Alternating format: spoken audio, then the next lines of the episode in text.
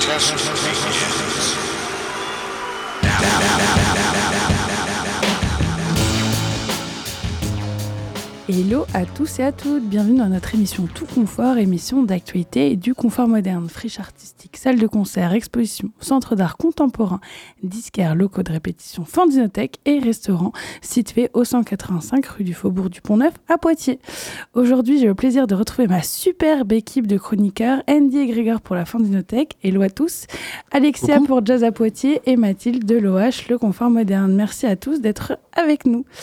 Sans transition, on s'attaque direct à notre programmation de demain soir, jeudi 22 février, car on reçoit un groupe qu'on aime beaucoup en confort moderne. Il s'agit de Nothing Works pour une soirée très spéciale pour eux. Je vous en dis pas plus. On écoute tout de suite notre interview avec Clément, la moitié du duo de Nothing Works.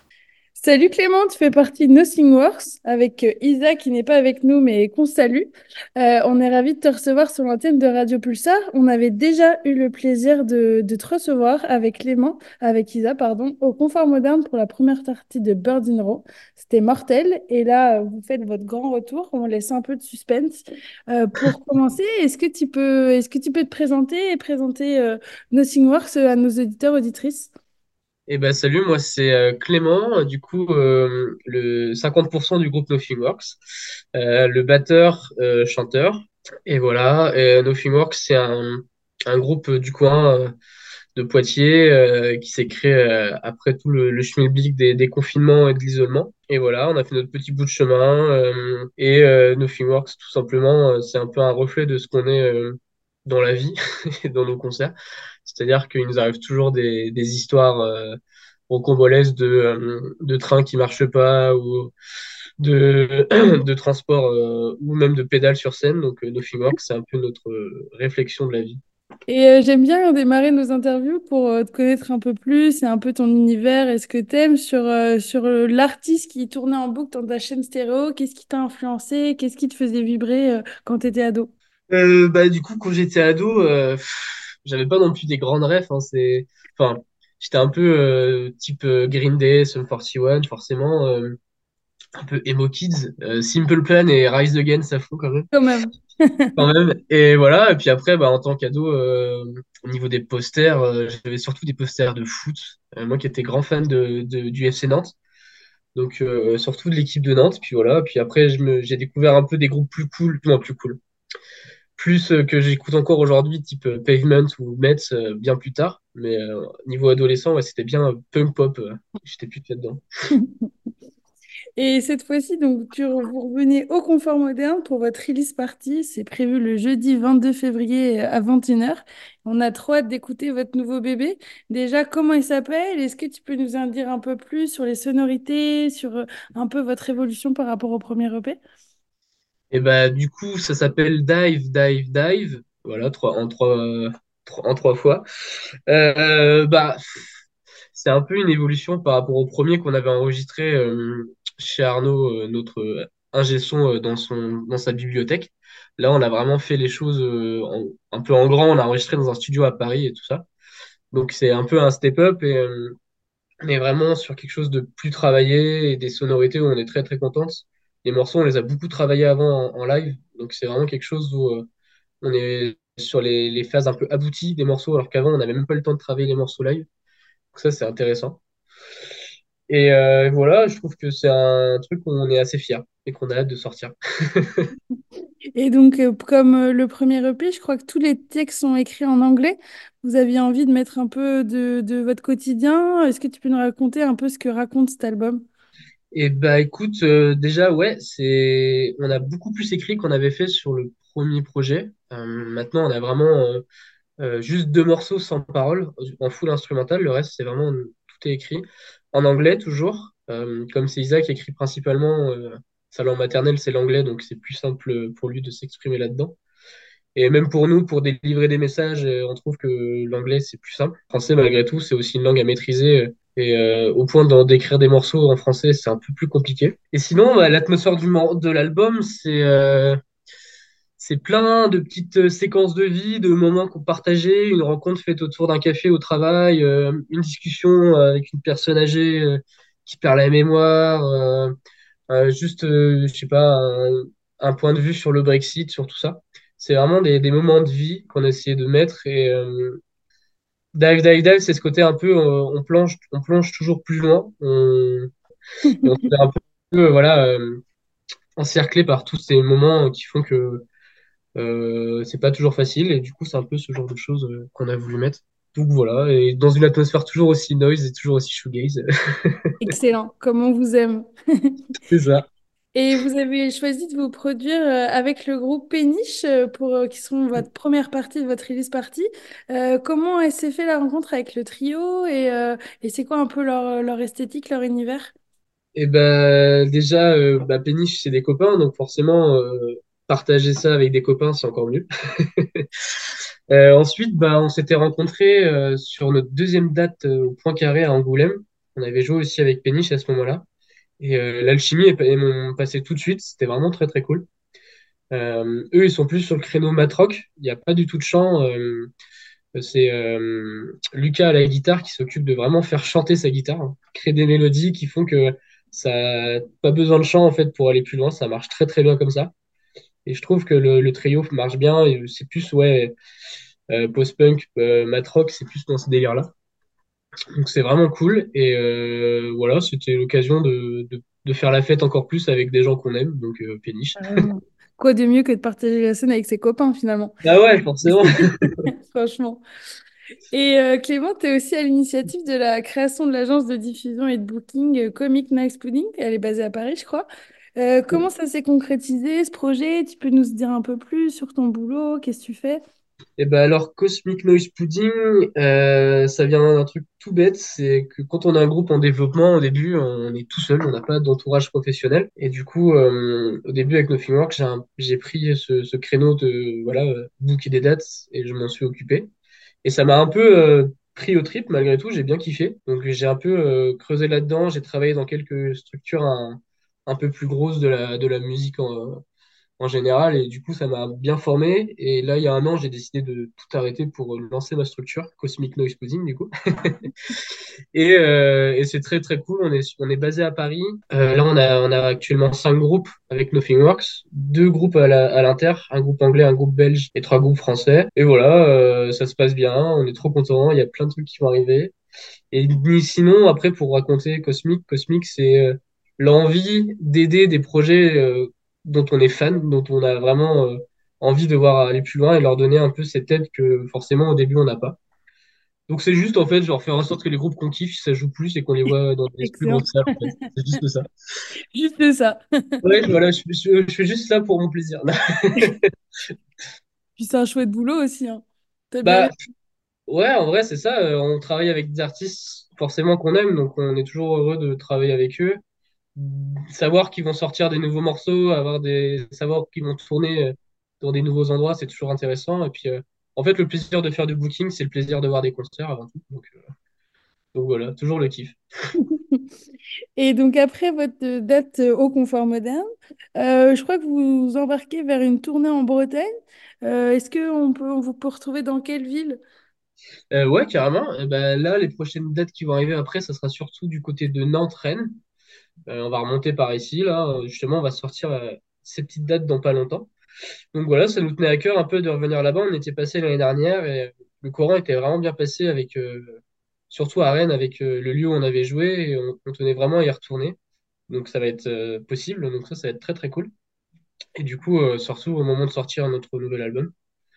Donc on a bien de, repartir après sur la route et d'aller voilà, jouer tous ces nouveaux morceaux, surtout des morceaux qu'on n'a toujours pas joué encore en live, pour certains. Pour deux, trois morceaux quand même qu'on a gardé un peu secret jusqu'au moment de la sortie. Normal, bien sûr. Donc forcément. Du coup, euh, ouais, on va, on a bien hâte euh, de, de repartir. Et pour finir l'interview, j'avais envie que tu me dises ton titre préféré de l'album et si ça te va, on peut se l'écouter ensemble. Ok, bah carrément. Euh, bah, je pense qu'on peut s'écouter euh, le, le morceau éponyme euh, Dive, Dive, Dive, qui, qui donnera un petit avant-goût de ce qui vous attendra le 22 février. Et, et voilà. Excellent.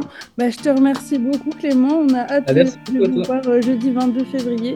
La billetterie est sur le site du Confort Moderne, donc n'hésitez pas à réserver et à vous suivre sur, vos réseaux Instagram et Facebook, Nothingworks. À plus. À toi. Salut. Ciao.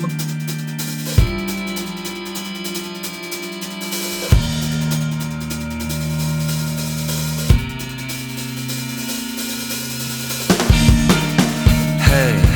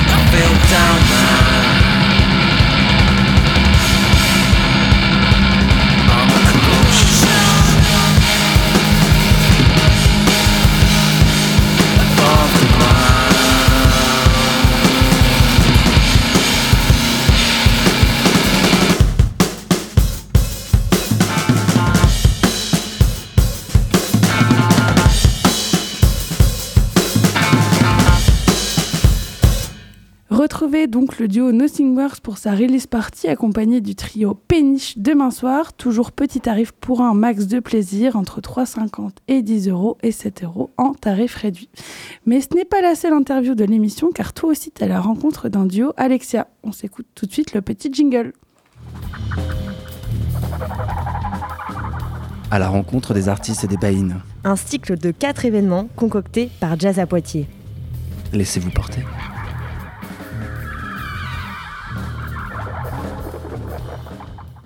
Et ouais, le duo euh, du jour pour Jazz à Poitiers, c'est euh, qui est composé de Lise Barcas et Yann Leguet qui jouera dans le cadre des Baïnes à la Fanzinothèque le samedi 23 mars. On les écoute. Moi, c'est Yann et Yann Leguet. Et euh, donc, je viens plutôt des, arts plastiques, on va dire, au départ. Pas forcément de la musique, ou alors plutôt des arts sonores même.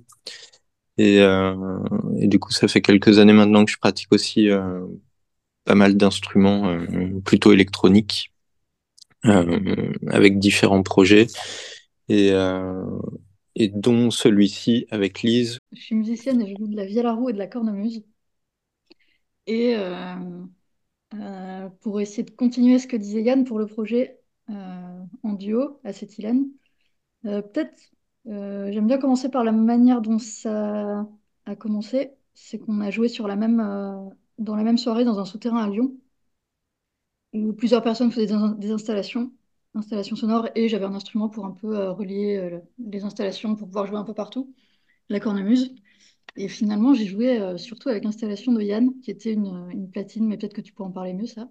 Une platine avec un vinyle bouclé.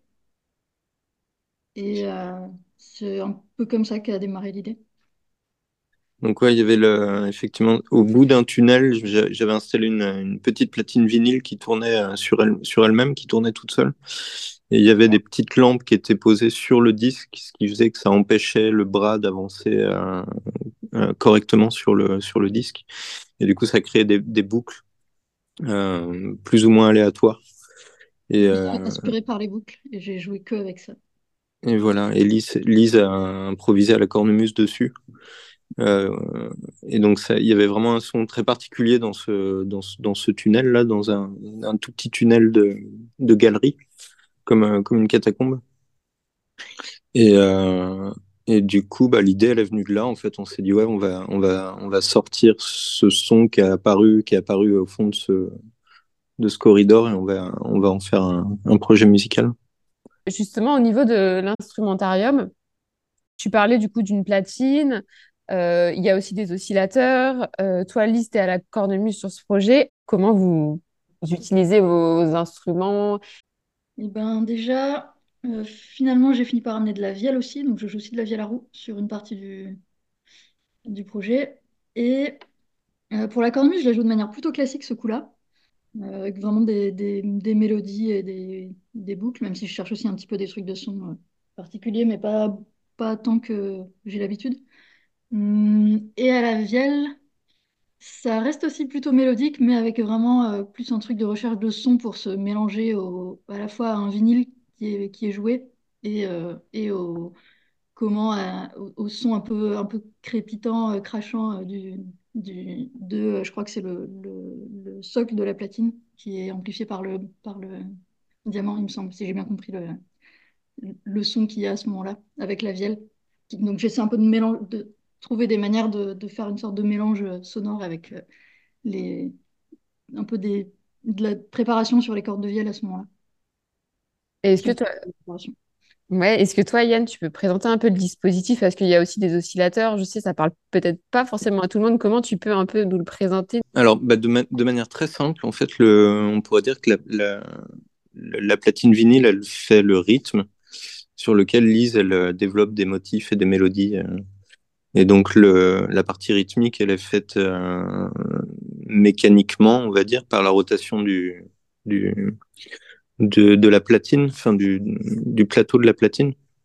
Et après les disques que je pose dessus, ils sont pas, ils sont peu habituels parce qu'il n'y a pas forcément de musique dessus. C'est des, des, disques qui ont été rayés ou alors des fois il y a même, j'utilise aussi le, le, le, plateau sans poser de disque dessus, mais directement en créant les rythmes avec le le, bah le, le, plateau de la platine. Et, euh, et donc sinon, l'autre partie, euh, donc ça c'est pour la partie rythmique. Et puis y a j'ai aussi quelques oscillateurs effectivement qui sont plutôt de, de, des petits instruments électroniques et qui permettent de rejoindre un peu les, les sonorités ou le, timbre que Lise peut développer avec la cornemuse ou avec la vielle. Et donc on essaie de trouver un, un terrain commun entre, euh, entre le son analogique très traditionnel de ces instruments et le son électronique euh, de, de, d'un, d'un petit synthé modulaire. Vous vous êtes, enfin, vous vous êtes rencontrés en quelque sorte euh, au bout d'un tunnel dans un souterrain. Euh, le lieu, il a une importance, le lieu dans lequel vous jouez? Hmm, Il peut en avoir une, mais c'est pas indispensable de jouer dans un lieu particulier. Non, c'est plutôt des, des jeux. Enfin, disons que je pense qu'il y a un endroit dans les musiques expérimentales où on aime aussi expérimenter les contextes. Et, euh, et effectivement, euh, sortir de la salle de concert, c'est toujours intéressant parce que ça apporte une autre manière d'écouter ou alors ça va apporter d'autres idées euh, euh qui seront peut-être euh, plus, plus convenues ou plus conventionnelles dans, dans une salle de concert. Si vous deviez qualifier euh, pour les auditeurs ce qu'ils vont entendre euh, quel mot vous mettriez sur la musique que vous produisiez? Moi, j'appelle ça de la trap trad. C'est un petit jeu de mots, mais c'est pour la partie rythmique, effectivement, où euh, il y a quand même une, un, une sorte de, de son assez massif qui s'installe, euh, euh, comme on pourrait, comme on, comme on peut en entendre des fois dans des musiques plus électroniques, ou, mm. ou référencées. Euh, ouais, trap. Et euh, toi, Lise, sur le traitement, euh, sur l'utilisation de la cornemuse, de la vielle à roue, euh, est-ce que tu, tu, fais un lien avec les musiques trad dans ta façon de ta, pratique ou ta façon d'aborder l'instrument ou c'est vraiment quelque chose duquel tu es détaché? Eh ben, Dans ce projet, c'est un peu différent entre la vielle et la cornemuse. La cornemuse, j'utilise vraiment la, chose qui reste de l'utilisation traditionnelle, en tout cas de l'évocation de la tradition, c'est le son de la cornemuse et le bourdon. Mais après, dans l'utilisation, c'est J'utilise pas spécialement de mélodie trad. Vraiment, c'est juste euh, des, motifs euh, qui me servent à rejoindre Yann sur, son, sur, son, sur les rythmes de sa platine. Ensuite, sur la vielle, euh, je dirais que j'utilise de manière quand même plus proche de ce qu'on peut appeler de la musique traditionnelle, dans le sens où je l'utilise vraiment, je mets ce qu'on appelle les chiens pour faire la rythmique, des bourdons, des chanterelles, et je joue de la mélodie, notamment une mélodie qui vient d'un collectage trad. Et en plus de ça, Yann utilise une. Euh, euh, peut-être qu'il pourra préciser un peu ce que c'est, mais un enregistrement euh, d'ethno euh. Ethno, comment on dit ethno, ethno, Comment on dit Yann? D'ethnomusicologie, ouais, ouais. Ouais. C'est ça. Ouais. Et euh, du coup, je rapprocherais ça plutôt d'une utilisation traditionnelle de la vielle, même si c'est aussi dans. Hum, comment. J'ai aussi envie d'amener quelque chose en termes de son qui ressemble aussi au son du vinyle. Il y a peut-être un, truc aussi qu'on peut ajouter effectivement sur le, donc le, les sons de Lise qui rejoignent la partie électronique. Et il y a une découverte qu'on a fait récemment, c'est qu'on utilise un, micro euh, qui permet d'écouter les ultrasons. Euh, en fait, c'est un micro qui normalement sert pour écouter les chauves-souris. Et, euh, et on a essayé, on, on, on l'a branché, on a regardé si ça pouvait être intéressant sur les, les, instruments de Lise. Et en fait, on a découvert tout un monde qui existe euh, autour de la cornemuse, qui produit en fait plein de sons que notre oreille elle peut pas entendre. Mm. Et avec ce micro, ça permet de les remettre dans le spectre audible. Et, euh, et en fait, ça fait une sorte de de d'instrument enfin assez assez dingue. Ouais qui a, qui a, une sonorité assez électronique, mais qui, qui est produit uniquement par la cornemuse. Ouais, c'est vrai que ça, pour le coup, c'est un mode de jeu complètement nouveau pour moi. À la fois, j'ai l'habitude de jouer avec des trucs de la poche qui sonnent un peu différemment, et là, c'est juste, ça produit des sons d'une manière euh, à la base pas du tout intuitive. C'est pas un mode de jeu qu'on a l'habitude d'avoir sur la cornemuse, et à la fois hyper euh, facile à prendre en main. Parce que là, ça je pense que c'est des harmoniques qui réagissent à comment euh, j'appuie sur la poche et qui permettent de faire une sorte de contre-champ euh, tout en jouant des notes. C'est du coup, c'est le micro qui capte ces sons parce que c'est des sons euh, qui sont euh, vraiment euh, euh qu'on entend peu en fait, qui sont ténus ou c'est une histoire de fréquence en fait? C'est une histoire de fréquence, ouais. C'est qu'il y a, il y a- bah, notre oreille, elle entend que jusqu'à 20 MHz, 20 kHz. Euh, mais il y a, des sons qui, euh, qui existent aussi au-dessus, mais que notre oreille peut pas entendre. Et ce micro-là, il permet de redescendre tous ces sons dans le domaine audible. Et donc, euh, effectivement, la cornemuse, c'est comme si elle avait des, fuites de, d'ultrasons qui sont pas gênantes parce qu'on on les perçoit pas. Mais bah avec, à l'aide de ce micro, on, on, on peut entendre tout ce, tout ce domaine-là. Et Lise, elle, est- elle est complètement libre de, de jouer avec parce que c'est du pur analogique. Il y a pas de, c'est- ça dépend vraiment de son mode de jeu. Ouais, elle peut décider de les, mettre, de les mettre ou de les, sur l'instant ou de les enlever en fonction de. de comment elle joue. Ouais. Et quelle note ça crée euh, euh, selon comment je- j'appuie sur la poche? Donc c'est c'est pas juste le, le volume de ce de ces de cette émission-là, de ces émissions euh, sonores, c'est aussi le, le- la hauteur. Merci du coup pour, euh, pour ce- cette petite interview et puis on se retrouve du coup le 23 mars. Merci beaucoup Alexia pour en savoir plus sur les baïnes qui approchent à grands pas. On retrouve toutes les infos sur le site de Jazz à Poitiers et même celui du confort. C'est génial. Merci à toute notre équipe de charmants chroniqueurs. C'est déjà l'heure de nous quitter et on se dit à la semaine prochaine. Bye bye. Salut. Salut.